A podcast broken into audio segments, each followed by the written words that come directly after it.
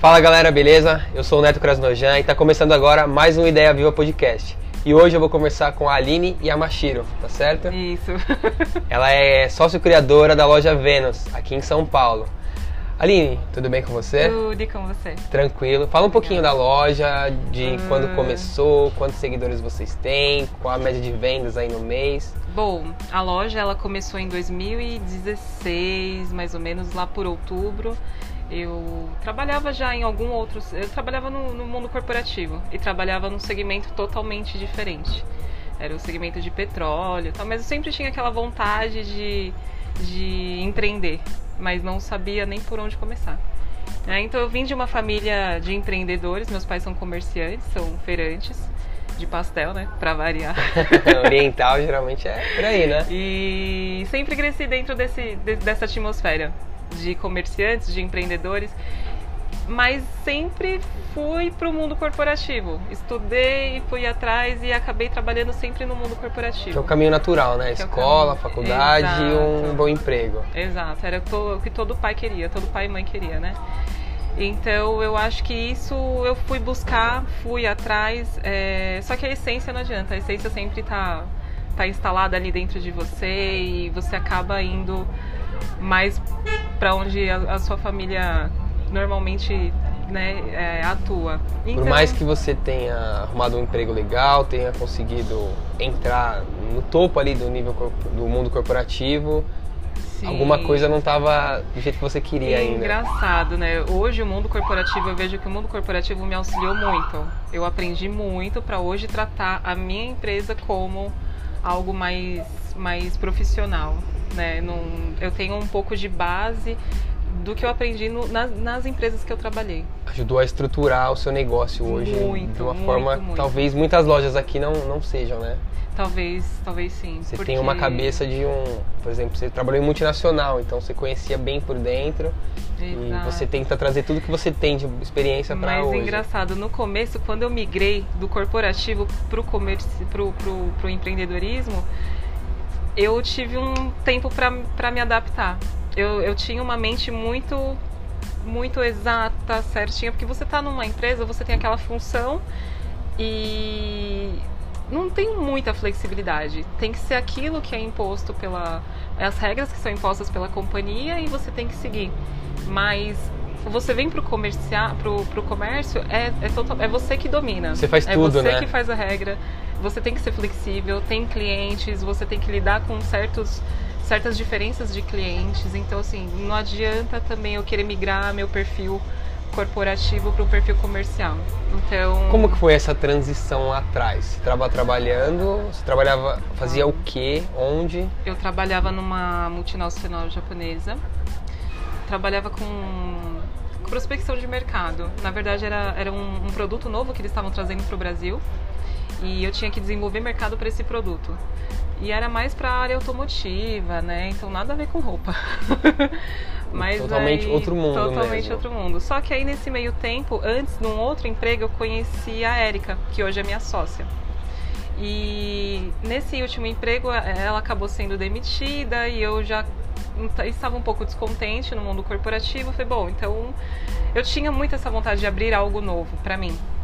Só que eu não larguei, não sabia o que fazer, então fui deixando a Só vida. tinha aquela sensação, né, que precisava fazer alguma coisa diferente. Exato. E não me lembro como se fosse ontem. Era numa quinta-feira, conversando com ela, eu indo trabalhar às seis da manhã, eu super descontente. E ela sempre me aconselhava com algumas coisas. E, e ela tava vendendo, nessa época, ela tava vendendo umas calças muito bonitas. E eu cheguei até a comprar uma calça. Falei, nossa, que legal, né? De onde você tá fazendo? Você tá fabricando? Ela, não, tô comprando no Bom Retiro e, e vendendo. Aí ela, ah, legal, então tá virando um negócio legal? Ela, tá, tá, tô, tô pagando minhas continhas e tal. E tudo bem. Aí, conforme a gente foi conversando, ela falou, ah, mas eu queria abrir um negócio. Eu falei, nossa, você acha? Eu também queria abrir um negócio. e aí a gente combinou de ir no sábado ir na José Paulino, né, no Bom Retiro, para prospectar, para ver alguns locais ou conhecer o mercado, ver o que que, sei lá, alguma luz ia abrir. E nesse sábado a gente achou uma, uma- um box. Um box lá, o último box da galeria. era bem pequenininho, aquela coisa escondida que ninguém vinha. Aí resolvemos alugar. A cara e com a coragem Com a já e olharam coragem, e ah, assim, acho que é isso. 2016 foi bem na época que estava começando uma crise, né? Então o pessoal já estava o, o mercado em si ele estava um pouco um pouco Por baixo. conta da política né, no momento ali Exato. estava conturbada a situação para empreender. E muitas pessoas estavam fechando lojas, inclusive foi essa oportunidade, né? Então tinham algumas pessoas infelizmente fechando o box e nós fomos lá e alugamos. Você já tinha o nome da loja? Já tinha pensado em a alguma Érica, coisa? ela tinha, ela tinha o nome Vênus, era Boutique Vênus, que ela tava revendendo essas calças. Eu falei, não, então vamos reaproveitar o nome, né? Então a gente começou a focar no Instagram. E ela sempre, sempre teve essa- esse conhecimento muito legal de Instagram. Então eu falei, nossa, que... e eu trabalhava no, no, cor- no corporativo, eu falei, bom, então dá pra gente dividir. Eu entro com uma função, você entra com outra e a gente, vamos ver no que vai dar. Aí foi indo, indo, indo. Eu lembro que nós abrimos em outubro, em outubro de 2016. E dezembro ou janeiro já surgiu uma oportunidade para ir para o meio do box, para uma loja mais perto Mais da rua. da entrada. Aí depois de seis meses a gente começou a fabricar. Então a- a- Foi tudo as- muito rápido, Foi tudo muito então, né? rápido, muito rápido. E a gente nunca teve medo, né? Eu acho que essa foi a, a, a melhor parte. Assim, eu acho que nós nunca tivemos medo de, de tentar algo novo, de investir, de tentar algo E novo. você estava conciliando ainda o seu trabalho no mundo Tava. corporativo com a loja. Tava. E como que é essa fase, assim? Foi bem complicado porque de manhã eu tinha que resolver as coisas da loja. é, nessa época a gente tinha metade e metade, né? Então metade por metade a gente revendia e metade a gente fabricava. Porque eu não tinha, eu não tinha capacidade de fabricação, não conhecia. Você mesmo já desenhava as roupas nessa época? Não, nessa época ainda não. Não, tinha alguém que fazia pra você Tinha. e vocês avaliavam ali. É, então na verdade tinha mode... ah, era tudo terceiro, né? Modelista terceira, um estilista terceiro, é, enfim, vários, todos os, os, os auxiliares, né? Todos os o meio da produção era todo terceiro. E era viável mesmo assim? Era Você viável mesmo assim. Uma equipe E toda era- produzir? Não, então, e aí nessa época da produção, como eu não conhecia muito, ah, nossa, a gente quebrou a cabeça. É, eu não sabia fazer o cálculo do preço de um tecido, de, de mensurar, por exemplo, ah, uma calça vai tantos metros, quanto, porque o, o produto ele é vendido em quilo, né? O tecido é vendido em quilo. Então ah, a calça vai quantos metros, mas como que eu vou descobrir de quilo para metro, sabe? Então dava Nossa, uma, uma, confusão, muito grande. e eu não entendia de tecido. A pessoa falava, ah, é bengaline. Eu falava, o que, que é bengaline? né? Então, Caramba, foi aprendendo bem, tudo na foi raça bem na ali. raça. Então, nessa época, nós passamos por um aperto. Foi bem no primeiro ano, né? Então, como estava tudo dentro do meu planejado, que dos dois primeiros anos eu ia ter que investir, então eu, eu acho que eu já estava dentro do, do, do aceitável. E essas bases você tira de onde? Por exemplo, ah, os dois primeiros anos eu vou ter que pôr dinheiro até Ah, começar a virar. Como você faz eu- esse- essa projeção? Eu vejo muito por, por estatística, assim, por, por notícias que eu vejo, que eu sempre fui ligada em esses assuntos meio, meio empreendedores, né? Então era podcast, era é, uma notícia sobre uma empresa. Eu, eu era muito viciada em, em ficar lendo cases de sucesso. Entendi. Então, eu acho que fui, fui administrando e sempre vi aquela coisa de, ah, os dois primeiros anos, o Sebrae, né, mensurava bastante isso, os dois primeiros anos, é, normalmente a empresa é mais investimento, até ela se maturar, três anos, quatro Ganhar um anos. corpo no mercado ali. Exato. A gente tá aqui, ó, no centro de São Paulo, tem uns barulhos de fundo. e a gente tenta evitar, mas não, não tem como. Então, nesse, nesse meio tempo, foi uma situação bem difícil. Foi uma fase que eu aprendi muito. Também eu tive que buscar todos os ensinamentos né, de, de finanças, de é, produção, de logística, de tudo. Aí foi uma época de muito aprendizado. Você é formada em administração. Sim. Você trabalhou no mundo corporativo. E quando você decidiu sair, como foi a reação dos amigos, da família? Você estava certo já que você queria fazer isso? Todo mundo falava, não, você é louca. você é louca, porque você tá bem, você tá com um salário bom. Imagina, tinha carro da empresa, tinha um salário bom, viajava bastante pela empresa. Eu, eu tinha um, um, um status, né? Assim, um, Sim, um você me contou que você tinha contato com o presidente da empresa, Sim. era um cargo bem bacana, né?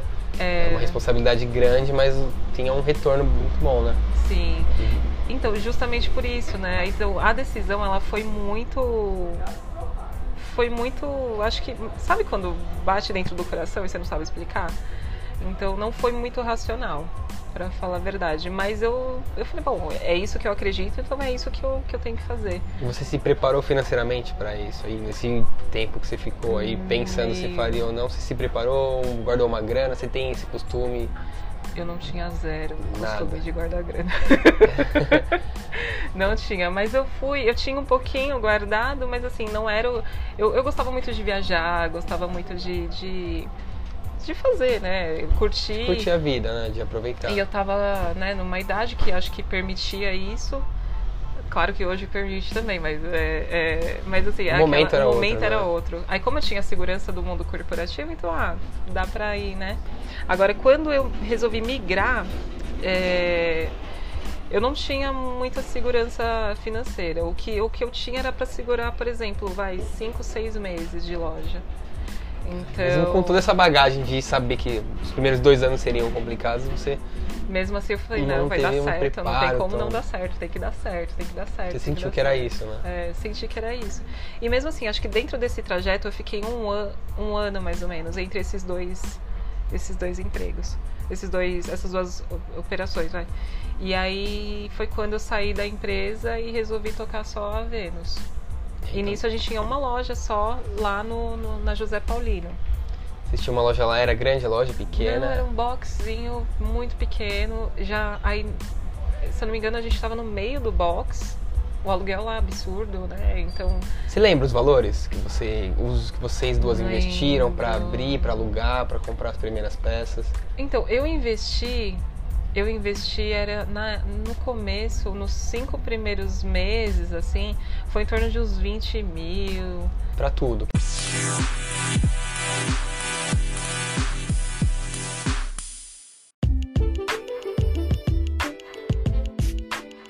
Galera, e agora uma pausa rápida do nosso episódio para falar das delícias da Dona Emília Confeitaria. É isso aí, pessoal. Sigam lá, arroba Dona Emília Confeitaria, para conferir os docinhos, os chocolates todas as coisas especiais que ela faz com muito carinho e muito capricho. Os doces da Dona Emília Confeitaria são os melhores, pode ter certeza. Lá você vai encontrar as novidades, brigadeiro de doce de leite e sabor churros. Então, pessoal, não deixem de conferir as delícias da Dona Emília Confeitaria, para você dar de presente para namorado, para namorada, para mãe, para o pai, ou para você mesmo, né? Quem não gosta de comer um docinho. Então vê lá, arroba Dona Emília Confeitaria, começa a seguir e já faz o seu pedido. Ela entrega por iFood ou você pode ir buscar no local também.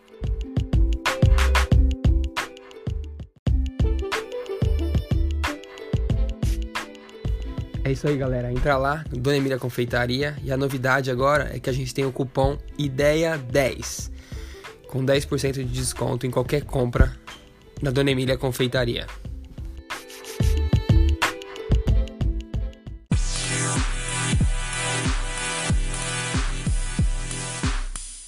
Para aluguel, para tudo, eu acho que nos cinco primeiros meses foram uns 20 mil. Agora, dentro do período que eu só investi para a loja poder trabalhar e até chegar o, o, o, break-even dela, né, o ponto de equilíbrio, eu acho que. Eu tava até vendo essa planilha esses dias, deu em torno de mais ou menos quase uns 80, por aí. Uns 80 E isso era só a sua parte ou você e a Erika dividiram Não, só a minha parte. Só a porque a parte. Erika, ela entrou com trabalho. Ela, entrou ela ficava É. no 20, é, 24 horas não, mas ficava no dia a dia da loja mesmo ali. Exato. Aí como eu não tinha. A gente né, não queria contratar ninguém, era no começo, a gente queria testar, então eu falei, Erika, você entra com trabalho eu entro com dinheiro, porque eu trabalhava na, Você tava no fora ainda. E a gente foi levando isso até eu sair da empresa. Assim que eu saí da empresa, nós abrimos a segunda loja, aqui no Brás. Aí você ficou em uma e em outra. Aí Isso. Vocês já contrataram alguém também pra auxiliar? Aí a gente já tinha uma funcionária. Aí nessa segunda loja nós contratamos mais uma também. Então ficavam nós duas, uma em cada loja e uma funcionária auxiliando a gente.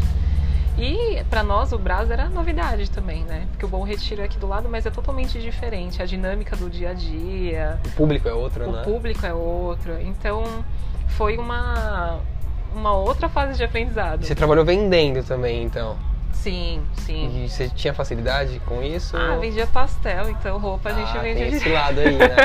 Sua família sempre vem, trabalhou com pastel, seus pais. Sim, sim. Nas feiras em Diadema. Em Diadema. Então você já estava acostumada já. com essa loucura, essa correria. E, e eu gosto, né? Você eu gosta? gosto da correria, então eu não gosto de ficar parada. Aí nesse tempo, a loja no Brás, ela, é, ela era mais movimentada.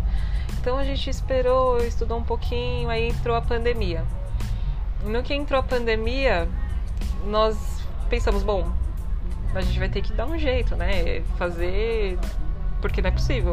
Como a nossa operação já estava online desde o começo, então falei, ó, de duas ou uma. Ou o mercado vai aquecer porque só vai ter o online, ou ah, tudo vai travar. Vai, tudo. É, vai travar. Porque como era tudo novo, então lá por março, abril, né, que foi quando fechou. É, aí nós ficamos meio assustados. Foi bom, o que, que a gente vai fazer? A gente começou a fazer máscara, máscara, máscara. E era a época que ninguém tinha máscara. De tecido Achar, é, de TNT. Achar TNT, nossa senhora, eu ainda tinha uma empresa aqui perto que eu conseguia encontrar. Mas deu um. Acho que a primeira. Eu fiz. Cheguei a fazer três fabricações enormes de máscara. Assim, 50 mil máscaras, 60 mil máscaras. Caramba, muita coisa. E na época era muito caro. Porque ninguém tinha o TNT. E vendia online. E vendia. Não, vendia só no boca a boca. Vendia no boca a boca, aí vem um investidor que precisava para um hospital, vendi também o lote. Então, nessa época, nessa época, como não estava vendendo roupa, porque todo mundo estava meio retraído, o mercado estava meio retraído, a gente começou a vender máscara. Aí foi quando a gente conseguiu respirar e falar, não, tá tudo bem. Vocês conseguiram se manter com venda de máscara Com venda em de uns máscara. dois meses, por em aí. um mês primeiros- e meio, por aí. Primeiro- E fabricando máscara, fabricando Primeiro máscara. lockdown ali, só máscara. Aí começou a ter mais oferta de máscara no mercado. Aí a gente já tirou o pé. E foi quando o pessoal, a população começou a ficar mais tranquila, né? Porque foi aquele primeiro susto, mas acho que depois de um mês voltaram a comprar roupa. Então, roupa, roupa. Nessa roupa. época, o online de vocês já era, antes da pandemia, já era um, tinha uma venda considerável, assim, uma média? já Por exemplo, que o é online, 50% online? O ou online antes da pandemia era uns 40%. Já era bastante. Era bastante. Hoje está em torno dos 70, 70, quase 80%. Mesmo com a loja tendo esse período que, de reabertura, o online ainda tá, agora tá na frente. Sim, sim. Porque tem muitas clientes que já conhecem os nossos produtos, conhecem a qualidade e a gente né, procura, depende muito dos fornecedores, mas a gente procura não mudar. Né? O, uma calça você tem um zíper de uma marca X, então é aquele zíper padrão.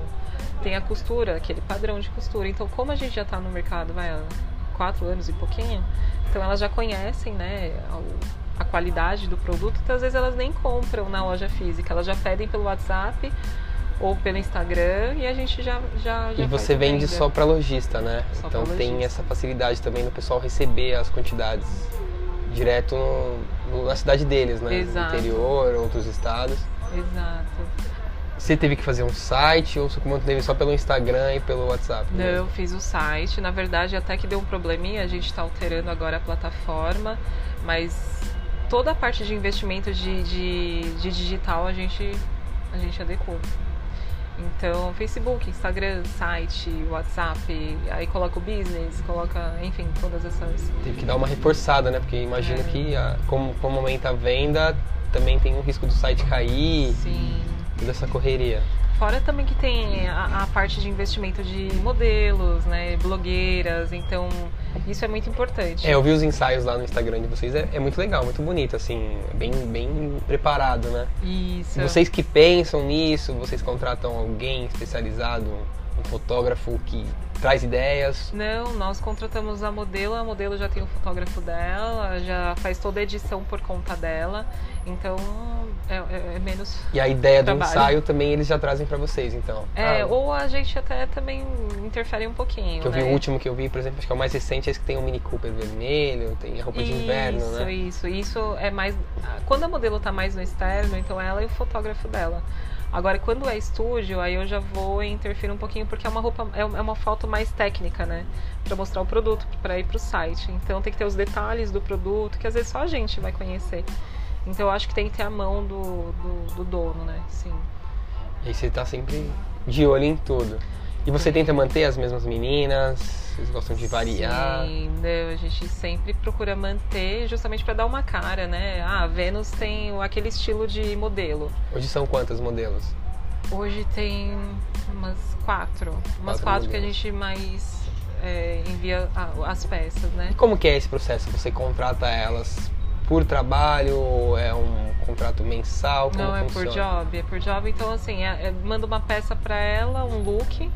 Então, e ela manda. O, a gente manda o look para ela e ela envia. Ela tira a foto daquele look e cobra por look.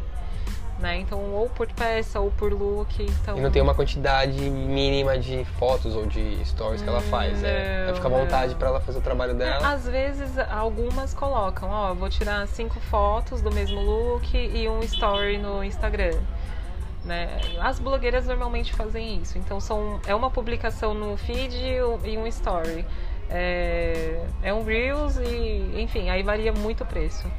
E mais ou menos quanto ficaria, assim? Depende do. Ah, depende da, da, da, modelo, depende da blogueira.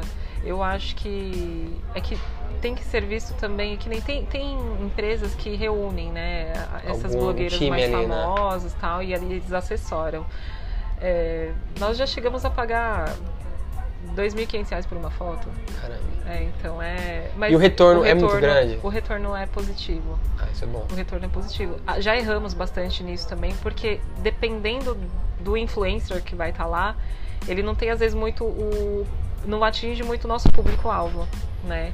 Então já erramos muito no, na- no olhar, mas hoje em dia é muito difícil. Já tá mais fácil, né, pra vocês É. administrarem isso. Exato. E elas procuram vocês também? Sim, bastante. Chamam, bastante. porque a sua loja é muito grande, tem quase 90 mil pessoas, né, seguindo a- o perfil da, da Vênus. E aí, acho que naturalmente as meninas aparecem lá, querem trabalhar com vocês. Bastante. A gente tem. Nós recebemos bastante mensagens durante a semana, assim. Até mesmo a gente vê pelo, pela questão do, dos acessos, né? Os acessos chega a dar 12 mil acessos em, em, um, em, uma, em um, site ou. É, Um story ali. no story chegou essa semana a 7 mil visualizações. Então, assim, é, é um. É Um engajamento é um engajamento grande. legal. E isso é a Erika que fica A responsável Erika por que cuidar. posta tudo. Assim, igual- sabe se ela fez algum curso, se é no dia a dia É mesmo? dia a vai- dia. Caramba. É dia a dia. E é muito até. É, é legal, né? Porque cada uma tem o- a sua força. Uma habilidade, Uma né? habilidade. E E, usa a favor. duas- Que nem, por exemplo, ela fica na loja e cuida da parte do, da mídia digital. Eu fico mais na oficina e cuido de todo o back-office, né? Então é contas a pagar, a receber, RH, compras. Toda a burocracia tudo. Fica é. pra você. E como que é, ainda falando do Instagram, o feedback das clientes, É a participação ali com as coisas é bem, é, bem movimentado, assim. É bem movimentado. Elas mandam bastante feedback, às vezes sem a gente pedir, né? Porque eu acho que quando a cliente manda aquele feedback sem, sem a gente pedir ou sem mencionar nada, é, é mais gratificante porque você fala, nossa, ela teve o prazer de vir falar da peça, ela teve o prazer de, de mencionar, de vir agradecer, de, de falar que a peça é, é- é- ficou super conf- é, Confortável, confortável, vestiu bem. enfim. Acho que pra você ainda é um pouco mais especial porque você que faz, né? Exato. Hoje em dia eu Você desenho. desenha né? todas as peças praticamente que você tem aqui. Boa Algumas parte. peças aqui elas são bem antigas, então são coisas que a gente já tinha desde lá do começo. Por exemplo, as, as podrinhas, né? Que todo mundo conhece, as blusinhas. São tecidos, são, são blusinhas assim que desde 2016 a gente produz. Calça Prada, desde 2017, por aí. Então, Tem, tem procura. tem procura. A gente fala, não, agora a gente vai tirar esse modelo de linha, mas não dá.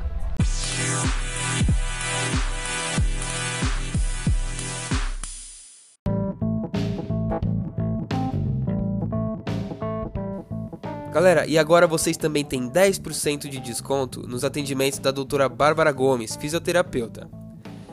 Ela trabalha com liberação miofacial, alívio de dores, drenagem linfática e ventosoterapia.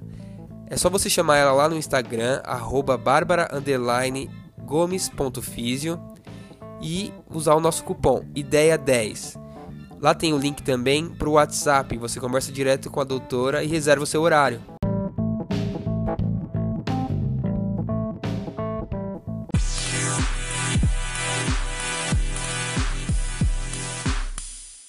Que você se inspira para desenhar?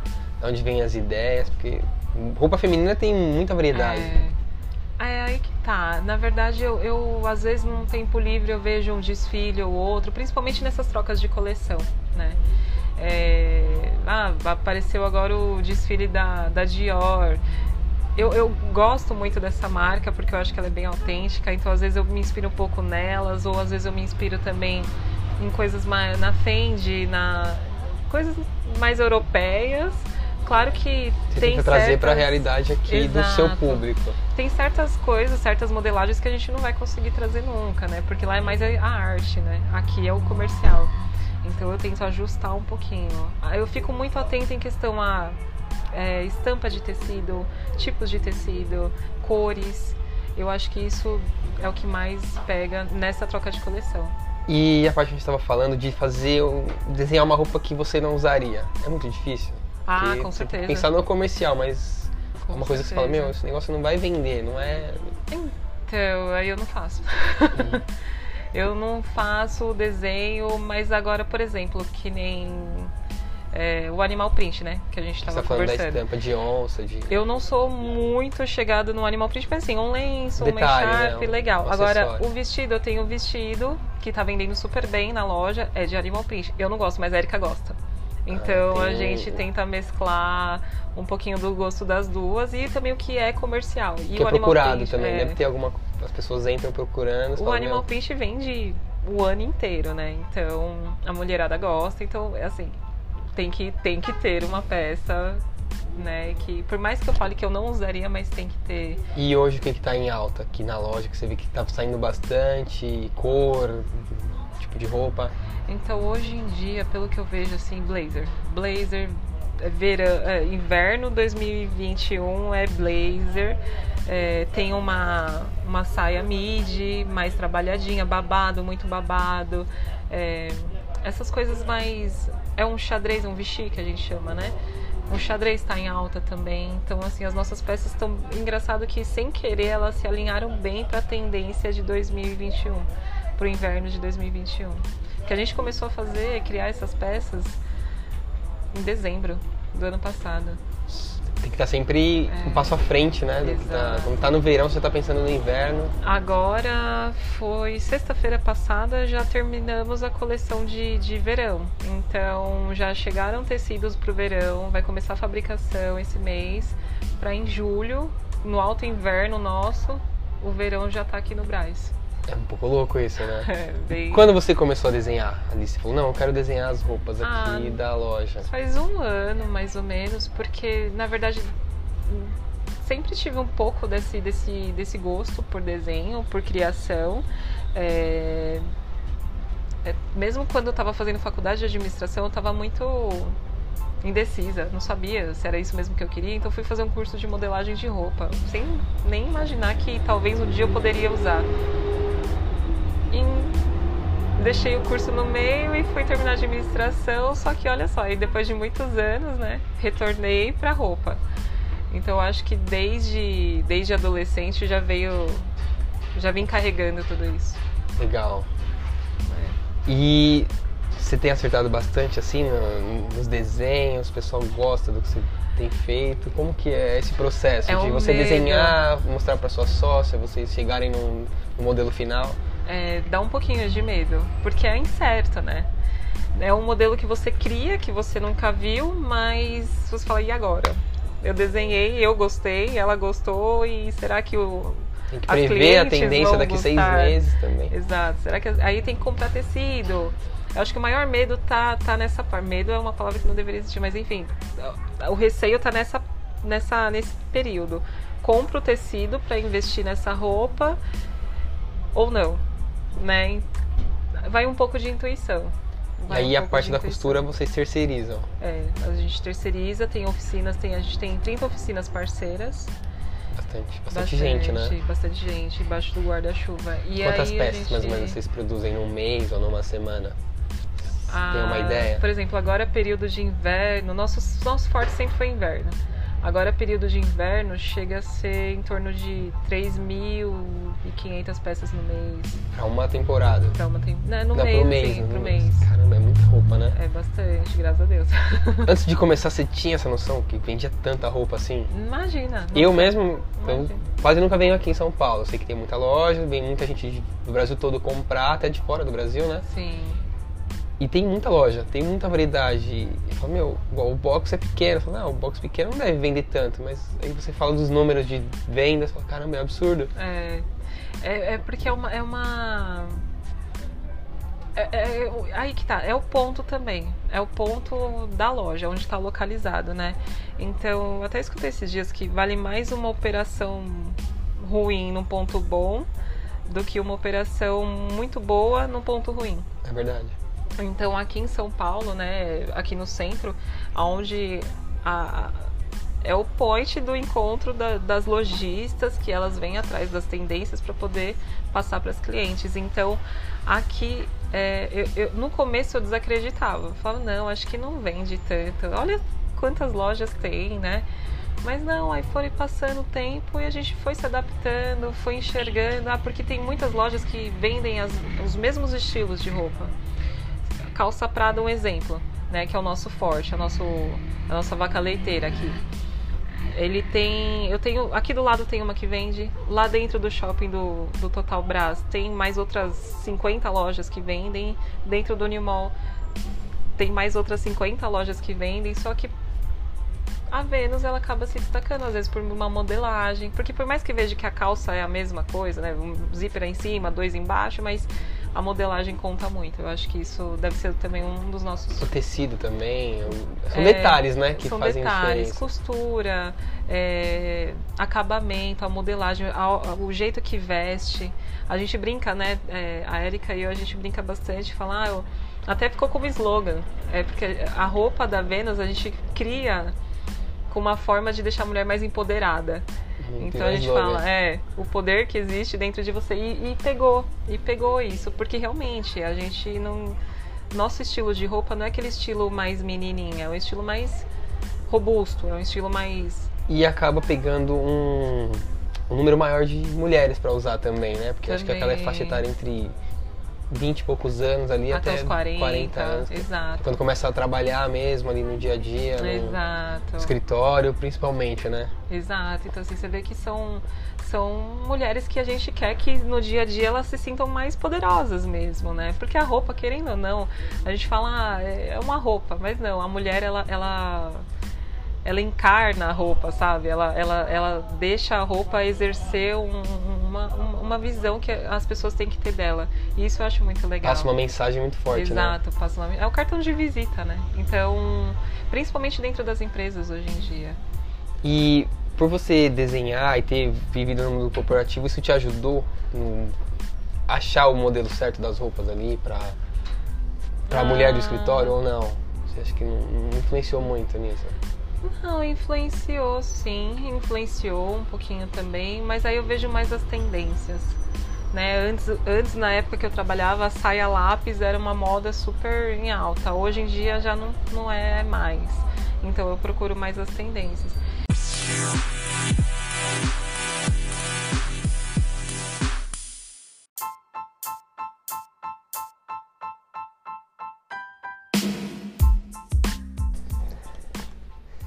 Agora a gente tá num novo espaço aqui, onde a mágica acontece, mas a gente vai falar do pastel. É. Como que começou essa história do pastel? O que, que você faz hoje? Então, o pastel, na verdade, acho que desde pequena, né? Na, a minha família, todos eles sempre foram do pastel. É, então, desde pequena eu trabalhei na feira, tinha que, que ir de sábado e domingo, né? Estudava dia de semana e de sábado e domingo eu ia pra feira. Então, sempre tive aquela preocupação e aquele apego também com o pastel, né? Mas aí, conforme foram passando os anos, faculdade, não sei o que, tal, tal, tal, indo para fora, corporativa, acabei me distanciando bastante. Depois de, acho que é, dois anos atrás, mais ou menos, os meus pais resolveram, eles são feirantes, né, em Diadema, então eles resolveram até ampliar um, um, um canal de vendas deles e abrir uma pastelaria lá em Diadema também. Aí nisso eles abriram lá no shopping Diadema, um shopping novo que estava sendo construído, tal. E era uma região que. E bom, e é uma região que eles conhecem bastante, né? Estão no mercado há 40 anos, por aí. É a vida deles, né? É a vida deles, né? É, então. Eles estavam com a operação tudo pronta. Só que aí chegou o momento, e agora? Quem vai tocar? Né? Então. É, é eles acabaram ficando meio preocupados e não tava. Não, não, não, não sei o que, que, que aconteceu na época, se eles não queriam deixar também a feira um pouco desfalcada, pra, porque a feira demanda muito, muito, muita mão de obra, né? Eles então, vão todo dia, então, todas as feiras em Diadema, eles em Diadema. têm um, é um trailer, uma barraca. É barraca. É barraca. Então, e eles acabaram meio que fazendo um monopólio do pastel lá em Diadema, então todos E a rotina têm... é diferente, né? Da feira pro shopping, os horários, é... Ela muda tudo, o, né? O consumidor é diferente também. também. É, o volume de vendas é diferente, então assim, nada se compara a uma Eles feira. queriam colocar a marca no shopping, mas ao mesmo tempo também Exato. não queriam é, deixar a feira para trás, né? Exato. E acho que a intenção de abrir a pastelaria foi mais para pulverizar a marca mesmo. Entrou num ponto legal. Então, na, aí na época meus pais, ah, Aline, vai, toca. Eu, ai, agora tô com a Vênus e eu não sei, não vou dar conta. Ai, vamos. Aí acabei começando a tomar conta da, da pastelaria. Aí foi em fevereiro de 2019. E no começo também eu achava tudo, tudo bem, bem diferente, né? Porque eu estava acostumada com o movimento da feira. O movimento da feira é pauleira, o movimento da pastelaria já é mais devagar, é uma coisa bairro, é, é, é um comércio que está lá todo santo dia, não é uma vez por semana. Tem os picos ali, mas não é a mesma coisa da feira, né? A feira é o tempo todo corrido. É, a, a feira é, é, é um volume mais expressivo também. Então, aí foi a questão do pastel. Eu comecei nesse nesse nesse ponto que meus pais deram um, empurrãozinho, é, vai tocar e fui tocar. Só que aí, é, bom, passou 2019, 2020 veio a pandemia também, shopping fechado. E aí eu falei, bom, né, vamos tentar segurar o máximo que a gente conseguir. E aluguel de shopping não é brincadeira, Não é né? é brincadeira. Mas eu tinha já um, um pouquinho, aprendido um pouquinho, né, da lição financeira, então eu já tinha começado a guardar um pouquinho. Aí comecei a pandemia um pouco preocupada, mas eu falei, ah, não tem muito o que fazer, então vamos tentar manter até onde der. Nesse meio ponto, meus primos resolveram abrir um hortifruti em São Paulo. E eles me chamaram para participar com pastel tal, colocar uma barraquinha lá dentro. Eu falei, ah, já tô com uma, né? Outra, talvez melhore a operação, então acabei abrindo outra pastelaria. Isso foi em setembro de 2020. E como o hortifruti não fecha, né? Então também não tinha esse risco Exato. de ficar parado mesmo. E foi mais um plano B, né? Eu falei, bom, se continuar fechado o shopping, então eu vou ter pelo menos pra outro local para bancar. E, e, na verdade foi mais por uma questão de segurança, né? Ao invés de eu ficar quietinha, não, vamos investir, vamos investir, vamos abrir outra. Então foi mais esse aspecto. E o pastel ele, ele entrou como um, um, um plus, né? Pra, pra, pra mim, pra minha administração, para tudo. Como renda também. Então agora que as coisas estão voltando a funcionar, eu acho que, que valeu a pena ter esperado todo esse tempo.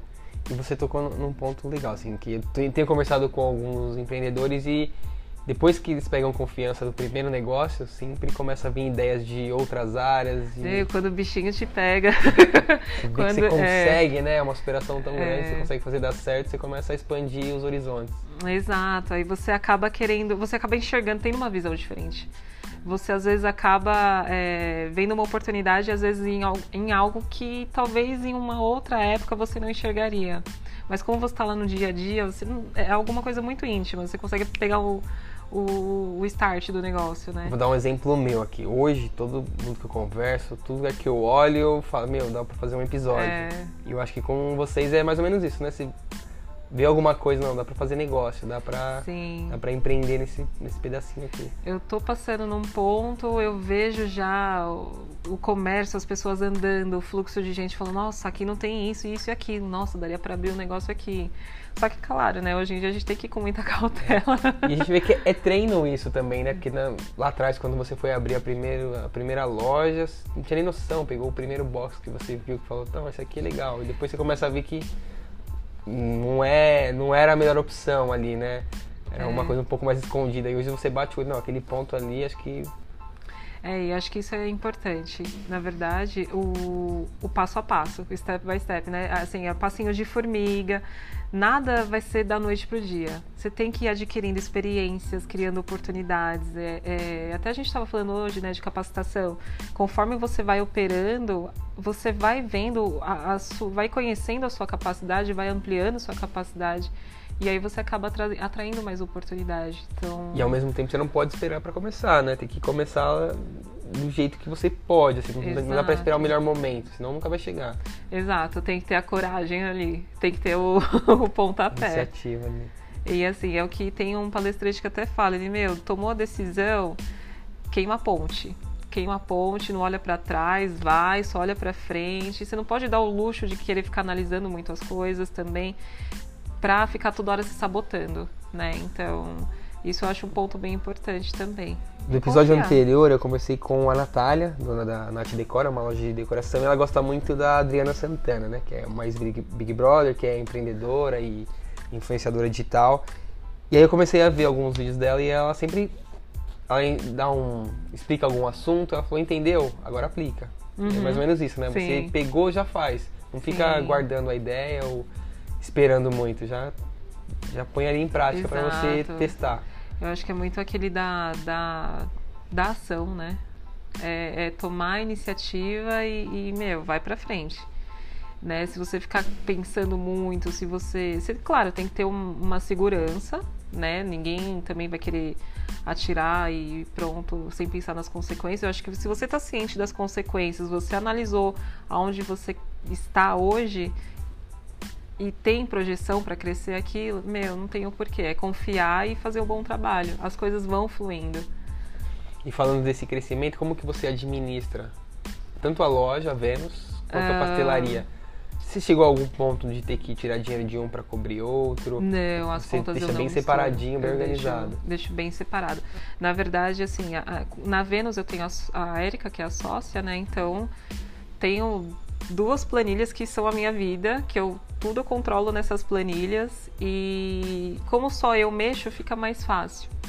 Né? Então são, são as planilhas que eu controlo as vendas, o que entra de crédito, débito. Eu tenho todo aquele planejamento de metas é, de produção. A produção consigo colocar hoje é, a quantidade de tecido que chega, a quantidade de corte, depois do corte o que, que chegou e tal. Então eu tenho bem trabalhadinho todas essas duas planilhas. A pastelaria já é separada, tenho outras planilhas, acho que a minha vida é de planilhas, e as duas pastelarias eu administro juntas, né? contas separadas, mas com a mesma, a mesma gestão, vai, digamos. É, então, assim, as compras são separadas, os, tu, todas as contas, aluguéis, tudo separadinho, para eu saber qual loja está me trazendo o retorno ou qual loja tá, precisa de um impulsionamento a mais. E, e, e elas são trabalhadas totalmente separadas. Né? Como eu sou sozinha nas pastelarias, então eu não, não misturo tomar conta de tudo. E como na prática você faz, do seu orçamento de 100%, como você divide isso para fazer girar, para estar tá sempre no azul ali? Olha, a, a, cada uma tem uma, uma peculiaridade. A Vênus, eu trabalho sempre. Como os tecidos a gente compra metade à vista, metade a prazo. É, às vezes, agora, pós-pandemia, um pouquinho mais a prazo, dependendo da indústria, me dá 60 30, 60, 90, tem indústria que dá até 120.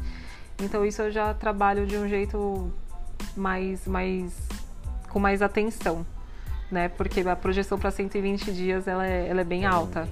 Então eu coloco sempre uma margem média vai de 30%. Para tecidos ali, Exato. para os fornecedores. Percas, assim, a gente sempre tem perca na produção, então perca eu não posso deixar passar de 7%. Então a porcentagem em questão de, de custo fixo, custo fixo hoje na, na peça eu jogo 25%. Porque o nosso custo fixo é alto. As lojas são caras para se manter. Né? Funcionário, loja, enfim. Aluguel, né? Do, Aluguel. do espaço. Exato. Então o custo fixo ele chega a ser 25%, uns 30% de margem e o resto é, é despesa mesmo. Você Despesa tem quantos da. funcionários hoje? Na Vênus estou com duas, quatro, cinco, seis. E nas lojas de pastel tem cinco. E o pastel você administra da mesma forma? Ou por ser alimento, tem um... São ramos diferentes, tem uma diferença no modo de administrar? Tem, como eu revendo o pastel, que na verdade eu compro dos meus pais, é, a margem é um pouquinho menor. Então, mas a administração é praticamente a mesma coisa. Né? Eu, eu faço o cálculo do, do custo do pastel, coloco o custo fixo, que ele chega a ser 28% mais ou menos. É um pouquinho mais alto do que a Vênus por conta da, do volume de venda. Então, em cima desse preço, eu jogo a margem também em torno de uns 30 e eu faço o preço de venda. Aí o pastel, aí eu me baseio também no mercado, né, de Hum. fora. O pastel em diadema hoje está 7 reais. Mas no shopping eu coloco 8 reais porque o pessoal entende. É, É, shopping, o aluguel é mais caro, É, né? Tem um então. custo maior. E aí o pessoal entende, respeita, então isso já me deixa tranquila. Então eu trabalho dentro, também não vou colocar um pastel a 10 reais. Sim, Não tem um necessidade, fora, né? do- Aí eu tenho que também ir enxergando o meu público como que é. E- E eles entenderam bem esse aspecto de estar dentro de um shopping, por isso que é um real mais caro, né? Só que lá você tem a tranquilidade de sentar, Sim, tem um molinho, tal, tem um ar-condicionado, tem. Então, assim, tem então, outros um fatores que estacionamento, tem agregam. toda uma estrutura Exato. diferenciada que gera um custo maior. Exato. E na parte da Vênus, a Vênus é tudo uma só, tanto aqui as duas lojas e aqui é, Na o- oficina. Isso, aqui na oficina, você põe tudo na mesma conta. Não é igual a pastelaria que é separadinho cada pastelaria. Não, tipo, aqui também eu coloco tudo separado. tudo separadinho. Tudo separadinho. Então, por exemplo, eu tenho a indústria Vênus, né? A indústria Vênus, ela produz e vende para as duas lojas Vênus. Então, eu faço todo esse trâmite de nota fiscal, é, é, porque senão sobe muito imposto em uma e pouco em outra. Então, eu tento equilibrar tudo isso. É, e é um trabalho, assim, que a gente olha todos os dias, ele é um pouco maçante. É bem detalhado, Porque é né? detalhado, cansativo. ainda mais no Brasil, fiscalização, imposto, da forma como São é. muitos impostos diferentes, né? Exato. Então, isso é uma coisa que sempre tem que, tem que dar um pouquinho. Eu dou um pouquinho mais de atenção, né? Porque é um, é um, é um processo bem chatinho. Então, a- eu tenho separada o valor que entra de uma loja, o valor que entra de outra loja, o valor que a oficina tem que vender para essas lojas, essas lojas voltarem de pagamento para oficina. Então, é tudo bem amarrado. então, digamos.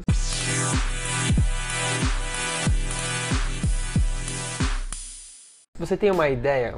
Hoje você tem a calça, que você falou que é o carro-chefe, né? Sim. O valor que você vende a calça, você não vende uma só, né? Geralmente são quantas calças que vende? Então, mínimo de seis peças. Seis é. peças. E aí quando sai uma peça, por exemplo? O custo, Não, a venda mesmo. a venda, hoje, então, a venda ela, ela é uma coisa que a gente procura agregar valor, porque ela é um preço alto. No Brás, por estar no Brás, uma calça dessa é 129 reais.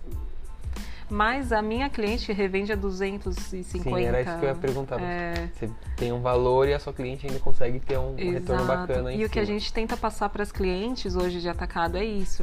É, às vezes você compra uma blusinha de 10 reais, você vai revender por 15, Você não ganha, né? você ganha 5 reais. Mas se você compra uma peça de 120, você tem um trabalhinho maior para poder convencer a cliente. Mas se você vende, o lucro que você tem nessa peça é muito maior do que uma peça mais inferior.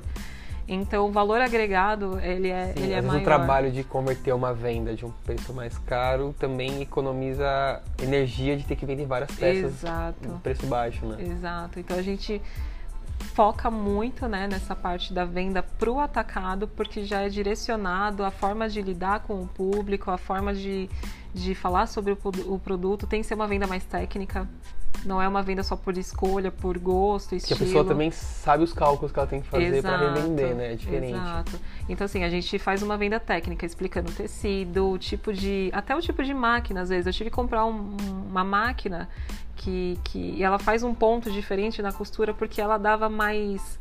mais ela fortalecia mais a peça. Aí, se eu não comprasse esse tipo de máquina, talvez a, eu nem trabalharia mais com a, não com a calça. tanto, né? Porque ela fica, a costura ela fica inferior. Então são coisinhas assim que aos olhos de quem não conhece pode ser uma coisinha que passa despercebido. Só que a gente acaba até trazendo um pouco de, de conhecimento para cliente, para cliente também passar para cliente dela. E tem alguma sugestão de quanto ela deveria repassar a calça para o consumidor final ou não? Isso é decisão só não, dela? Não, é decisão só dela. Aí, dependendo da região, ela consegue passar um pouco mais, um pouco menos. Então, como a gente vende para o Brasil inteiro... Depende da escassez da região. Né? Exato. Né? Da oferta, da região. E a questão de concorrência? Você se preocupa muito? Você está de olho no que a concorrência faz? Cara, ou não... acaba nem tendo tempo de pesquisar sobre? Nem penso. eu não penso porque eu acho que é tão único, né? E tem mercado para todo mundo né? Eu acho que o sol não brilha para todo mundo, então o sol nasce para todos, então não tem, eu não tenho, eu tenho que me atentar com os concorrentes e ver também o, o, o que eles estão fazendo, o que está acontecendo, o que está rolando, só que eu confio no meu produto. É mais como uma troca ali, né, do É. que está acontecendo no mercado do que para não ficar para trás. Não tem muito isso. Exato. Eu confio no meu produto. Eu acho que o importante vai, por exemplo, na Vênus, o importante é sempre estar à frente. Estar à frente numa coleção, num estilo, numa tendência nova, é, o que, que vai, o que, que vai vir no verão de 2022 já está traçado. Então a gente já a gente está em tá olhando junho, então já está tudo ok. Vim- ah, daqui mês que vem já começa a olhar inverno de 2022. Então é sempre estar um passo à frente do concorrente, né? Que eu acho que é, É o principal, né, principal. E a pastelaria é, é a questão do atendimento, acho que é o principal. Sabor e atendimento. Sabor, o- atendimento, molho. Molho é uma coisa que às vezes a gente não, não dá atenção, mas isso cativa cliente. Um vinagrete, é ter um molhinho de alho, Tem é ter um um negocinho molhinho... ali que não, é, não faz tanta diferença no valor final, mas que o consumidor gosta, né? Exato. Tem um amigo meu que fala que é, ele é de Santa Catarina e comenta, assim, até faz podcast, o Thiago, e ele fala que ele foi tomar um chopp o amigo dele que ele sempre ia estava fechado, então ele foi no chopp da, da esquina da frente e lá não teve um atendimento tão legal. O amigo dele costumava colocar um chorinho no copo e o cara não colocou. É tudo é. coisa que você faz pra cativar o consumidor ali, né? Exato. E assim, consumidor gosta, nós somos consumidores, a gente gosta de ser bem tratado, Sim. né? É uma troca, eu tô pagando pelo produto, então tem que ter um atendimento Não bom importa se é um também. real ou se é 100, né? Exato. quer um E eu legal. acho que a gente sempre tenta passar isso para os funcionários, sabe? De trabalhar com amor, trabalhar para atender o cliente bem. Isso eu acho que cativa mais do que produto até. E seus pais continuam na feira? Meus pais continuam na feira, estão desde estão aos, aos 30 e desde 1979. Bastante então vai tempo. uma caminhada aí. vai uma caminhada de pastel. E eles te ajudaram, assim, dicas, essas coisas? Você troca ideia com eles bastante? Bastante. Tanto que, na verdade, eu acho que eles impulsionam bastante, sabe? Desde o começo, eles sempre impulsionaram pra, pra seguir. Pra seguir, meu, vai, se arrisca, a gente tá na sua retaguarda. Então, isso eu não tenho nem. Esse sou muito é grata. fundamental, né? É. Fala um pouquinho dos planos aí pra esse ano, 2021, e Cara, como eu você vê a Vênus daqui uns 5 anos aí. Eu só quero que 2021 o mercado não feche mais. só isso. Ou não, brincadeiras à parte. Eu acho que 2021 tem sido é, um positivo, vai. Até agora tem sido positivo, tem sido né, é, misturando um pouquinho os assuntos, mas a, população está mais segura, então nisso acabam indo mais para a rua para consumir. Né? Então eu acho que 2021 eu tenho uma meta grande, ousada para Vênus, eu tenho uma meta para para Yama, para pastelaria, para as duas pastelarias, então é atingir essas metas aí em questão de, de faturamento mesmo. Você coloca todo começo de ano e você põe uma meta. Coloco, Quero coloco faturar. X, quero vender tanto. E engraçado que a- as pastelarias elas cresceram de, é, assim tomando. Eu, eu, a, a, de São Paulo eu não consigo tomar, mensurar ainda porque tem oito meses só. Mas a de diadema, é, dentro de um período de seis meses, ela tipo, tinha crescido 30%, 40%. Então, assim, ela estava indo super bem. Isso, número de vendas mesmo. Número de vendas. Ela estava indo super bem, estava conseguindo me dar um, um, retorno muito legal. Só que aí veio a pandemia e aconteceu tudo isso. Agora ela está retomando e está começando a crescer de novo. Então, ela está atingindo uma curva de maturação legal. A Vênus, a Vênus também, de um ano, ela cresceu. De 2019 para 2020, ela cresceu tipo 100% em números, né? Então. Como que você trabalha isso? Você define a meta com base no ano anterior? É, defina. É só que assim, como, por exemplo, ano passado nós estávamos no Bom Retiro. Aí no meio da pandemia, vai, o comércio vai abrir de novo. Veio o burburinho que o comércio ia abrir de novo. Falei, nossa, deixa eu ver lá no Braz. Deixa eu procurar uma loja no Braz, porque eu sabia que infelizmente muita gente tinha fechado como tinha um pouquinho de gordura financeira, falei, ah, vamos procurar alguma coisa no Brás. Achamos, aí migramos as duas lojas para o Brás. Tinha, tinha, aí eu não tenho como mensurar de um ano para o outro porque são duas mudou regiões, é, né? mudou totalmente. Mas eu consigo ainda mensurar, por exemplo, quantidade de produção, né? A margem que eu tinha ano passado com a margem que eu tenho esse ano o, e, e, conforme for. O aumento das vendas online. Exato. Online antes era é, 40%, né? Agora está em 70%, 80%. Então ele está indo super, tá indo super bem. E as pessoas acho que aderiram super bem ao online também.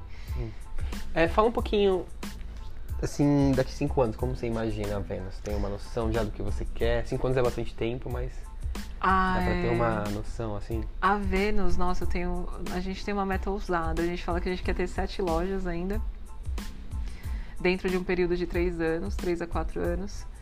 É, e também um, um, faturamento, a gente tem um, um, objetivo muito alto. Dentro de, de cinco anos. É, é, é assim, um crescimento de, que chega a ser mais ou menos uns uns 80% ao ano. Bastante, é bem ousado. Bem ousado. E fala um pouco pra gente, pra quem tá começando agora, por exemplo, né? Pastel. O pastel é uma coisa que você pode fazer em casa para vender, a pessoa tá parada. Sim. O que, que ela precisa se atentar para fazer, para conseguir vender? O que, que você acha que é, é fundamental, assim, pra pessoa começar a empreender? o pastel, o segredo dele é a massa o recheio ele tem que ser leve, mas a massa, ela, ela tem que ser uma massa leve para não cair no estômago e ficar aquela coisa, né? E aí você tem diversas marcas que podem, que podem, inclusive a Yama vende massa. Tá vendo? A Yama vende massa para quem quer começar a fazer pastel aí e... para vender em casa. E nós online. somos conhecidos pela massa justamente por isso, por ela ser mais leve. Né? E querendo ou não, a gente come pelos olhos, né? Sim. Então, a primeira aparência eu acho que é muito importante e o pastel ele tem que estar bonitinho. Então, assim, são esses cuidados que a gente tem que ter. Né? E são coisas do dia a dia mesmo, coisinhas pequenas. Ah, nada mirabolante. E você acha que a pessoa precisa ter o quê para empreender aí? Mesmo que seja em casa, quando ela começar. Qual que é o. Cara, tem tanta coisa assim, tipo, meu, monta, só monta. Não pense em nada, só monta. Hoje você tem o iFood, tem várias plataformas, né? Tem iFood, Rap, não sei nem se podia falar, não. Não, lógico iFood, Rappi, Uber Eats, você tem inúmeros canais de venda que você pode atingir sem sair de casa, né? Porque hoje todo mundo tem acesso a esses aplicativos. Então, simplesmente, meu, tá lá, coloca o endereço da sua, da sua casa, compra uma caixa bonitinha, coloca o pastel, faz em casa, coloca umas fotos um, legais, né? Umas fotos legais, publica e, e acho que assim, foto vende. Não negue em investir em imagens, em foto, em ilustrações, em comentários, em feedback. Então, assim, tem que ter uma, uma operação muito, muito legal e dentro de casa. Não é. Imagina, se você vender. Vai, a pessoa coloca que venda 10 pastéis no dia. A 8 reais. Tem a taxa do iFood, enfim, desconta lá seus 20%. Ela vai conseguir ter um retorno legal. 70 reais por dia, vai, 80 reais por dia. Desses 80 reais, garanto que 20 vai ser o custo, 10 vai ser a taxa do iFood. E os outros 50 E os outros 50 você consegue. Investe de novo. Exato. De novo. Então, assim, é, é um produto que dá para trabalhar. É um produto mais acessível. Já é aprovado Já por é- todo mundo. Exato. Todo. Não, não conheço ninguém até hoje que fala que não come pastel. É verdade. então é uma E- coisa fácil. Desse processo, né, de você investir, é, ter o- tirar o seu lucro, reinvestir, tirar os custos, né, e reinvestir. Quanto você acha uma margem legal para pessoa é, fazer uma reserva financeira? Ó, A hoje gente em falou dia. do pastel, que é um, foi um sim. custo baixo, para dar um exemplo, mas, por exemplo, hoje, quanto você tira para suas lojas de um pra fazer uma reserva? Ah, para as lojas eu chego a tirar porque hoje vai o 30 de margem, né? O 30 que a gente deixa como o, o lucro EBITDA, né? Então, mais 4% a gente tira como retirada, mas para a loja em si eu deixo todo o restante. Então, 26% vai Então, o seu prolabore seria só 4%. ali de tudo. 4% bem. Porque não adianta, a empresa tem pouco tempo, né? Se fosse uma empresa muito maturada, porque você vê que empresas começam nesse jeito mesmo, né? Então você tem que reduzir um pouco o seu lado e deixar o dinheiro criando forma dentro da empresa. Até para oportunidades que podem surgir lá na frente, né? Exato, porque às vezes surge uma oportunidade, mas você não tem caixa para abraçar. Aí é frustrante. Então, o, o, o ideal, assim, que eu, eu falo, eu pego, tem, a gente tem a retirada para as contas básicas, guardo um pouquinho para o pessoal, mas eu deixo bastante na, na loja, justamente para ter uma segurança. Imagina se não tivesse deixado, a pandemia teria derrubado tudo. É verdade. Muita gente Então- quebrou porque não tinha essa reserva, ou a Exato. reserva não era o suficiente, né? E caixa é, eu acho que é o principal da, da empresa. Ter um, a empresa que tem um caixa sólido, que ela, ela consegue trabalhar bem. Aí se você tá mais tranquilo, porque não tem que se preocupar tanto com, com dinheiro, você trabalha melhor, flui melhor. Tudo flui, me- flui melhor, né? É verdade. Tem até Então- o. A gente estava ouvindo um podcast do Primo Cast, né, do Thiago Nigro, e ele deu o exemplo de um, um rabino que deu uma palestra. Ah, do Rabino Dudu? Sim, sim. Que o rabino foi. Na verdade, não sei se é o rabino Dudu, mas ele foi fazer uma palestra, tava combinado lá, e quando chegou, era de graça, quando chegou lá, ele pediu 10 mil. Eu Aí vi. deram os 10 mil, né, pra ele palestrar. É. E depois ele devolveu o dinheiro quando acabou a palestra. Aí perguntaram, mas por quê? Lá, porque quando você tem dinheiro no bolso, você tem mais é- confiança É um pra tesão falar. dar uma palestra quando você tem dinheiro no bolso. É e verdade, é é verdade. verdade, Quando isso- você tem uma segurança financeira, você tem liberdade. Né? Você tem liberdade para tomar decisões, você tem liberdade de, de, de, de trabalhar com mais tranquilidade. eu E acho. hoje esse dinheiro você investe, esse dinheiro que você que é da loja, o caixa, você investe, você deixa em algum Hum, lugar não. específico Não, eu deixo inteiramente na loja. na loja. Eu preciso ainda estudar essas partes Essa financeiras. parte é que é, É é uma legal, né? É, uma coisa vai puxando a outra. Exato, eu ainda não, não aprendi direito essa parte ainda não, mas eu acho que um dia, quem sabe. E quem que são as pessoas que te inspiram, tanto profissionalmente quanto na sua vida pessoal? Olha, primeiro eu acho que garra, essas coisas, meus pais. Meus pais têm muita garra, meus pais, eles me inspiram muito nessa questão de, meu, vai pra cima, força, trabalha, né? Tem que virar noite e dia, vira noite e dia. Então isso eu acho que eu aprendi bastante com eles. A parte de mercado, é, eu sigo as pessoas, assim, eu, sigo aqueles palestrantes que me, que me motivam muito como a parte espiritual. Então tem inúmeros, tem o Horácio Frazão, o Hélio Couto. Então eu uso um pouquinho disso porque eu acho que muito da nossa, da, da- muito de nós no trabalho é muito a nossa essência, que é o que a gente busca no espiritual. Tem que estar bem, né? Espiritualmente, pra Exato. você poder fazer Pra um ter um, trabalho. né? equilíbrio emocional, pra ter um equilíbrio de tudo na vida, né? Então eu, eu busco muito. É, tem o- os palestrantes também, os influencers, né? O Wendel Carvalho, eu gosto muito Muito do jeito dele, né? Ele dá umas sacadas legais, ele dá uns gatilhos legais. E, e, e na época, eu acho que quando eu tava começando a ver, eu escutava muito o Flávio, Flávio Flávio Augusto. Augusto, né? O Flávio Augusto. Unanimidade, né? É. Flávio Augusto, Wendel Carvalho, tem. Enfim, tem o Thiago Nigro, eu escuto bastante os podcasts dele também. É, A parte da espiritualidade, Horácio Frazão, Hélio Couto, Elaine Orives. Tem algum ah, livro, alguma frase que você gosta, que você pensa que tem tudo a ver com você? Ou algum livro que abriu sua cabeça quando você leu e te ajudou? Ah, ultimamente eu nem ando lendo muito livro, mas sim, tem alguns livros que marcaram bastante. É, teve um que é o, o Milionário Taxista, que ele, ele explicava a converter, ele explicava, era um milionário que explicava para o taxista como que ele podia fazer para ter um rendimento maior se ele guardasse um dólar por dia. Aí aquilo começou a despertar por questão de, de querer, de, de ambição. Né? Então, esse livro acho que foi muito legal. Eu estou lendo agora as sete leis da, da, do, da espiritualidade para o sucesso, então tudo envolve um pouco a parte da espiritualidade. Ah, mas mas é porque eu acho que anda muito em conjunto.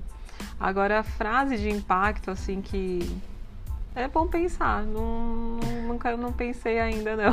Você fala, pensar lá, então manda pra gente que a gente vai. Tá bom. Vai mostrar pra galera lá. Deixa mais uma vez as suas redes sociais. Vou agradecer você, Aline. Muito obrigado por aceitar participar. Trazer a gente aqui no seu local de trabalho. É, aqui onde as roupas tomam forma. Tá meio bagunçado. Nas lojas tá também, muito legal conhecer um pouco de perto essa correria de São Paulo, que Sim. eu não venho muito para cá, então é legal conhecer esse ambiente. E deixa aí de novo, tanto as redes sociais do, da pastelaria, da, da, loja Vênus. Da loja tá como arroba loja Vênus, número 1, numeral 1, né? E da pastelaria Tayama Pastelaria.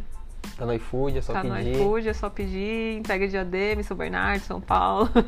a Vênus entrega né? no Brasil inteiro. Brasil todo, pessoal. Tá chegando aí. Coleção nova, então. É, verão tá chegando. Obrigado, Aline. Obrigada a vocês. Prazerzão estar tá aqui. Tchau, tchau. tchau até tchau. a próxima. Sigam a gente lá, arroba Ideia Viva Underline Podcast.